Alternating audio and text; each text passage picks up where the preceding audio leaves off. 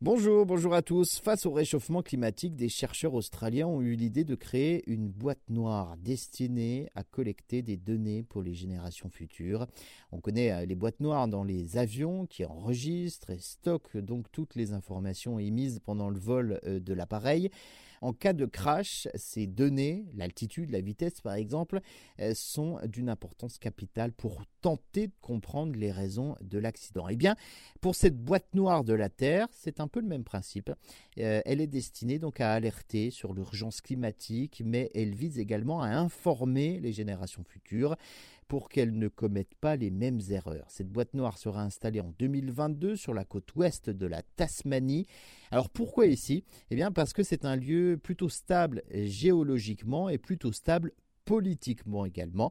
Il s'agit en réalité d'une grosse armoire de 10 mètres de haut en acier avec des parois de 8 cm d'épaisseur hein, pour résister à toutes les épreuves.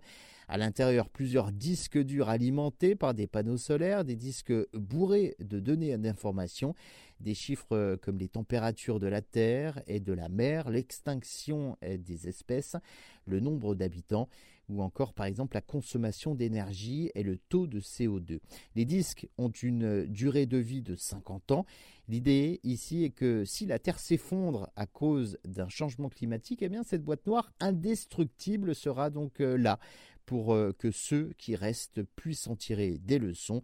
Elle permettra également de demander des comptes aux dirigeants pour s'assurer que leurs actions et leurs inactions sont donc bel et bien enregistrées.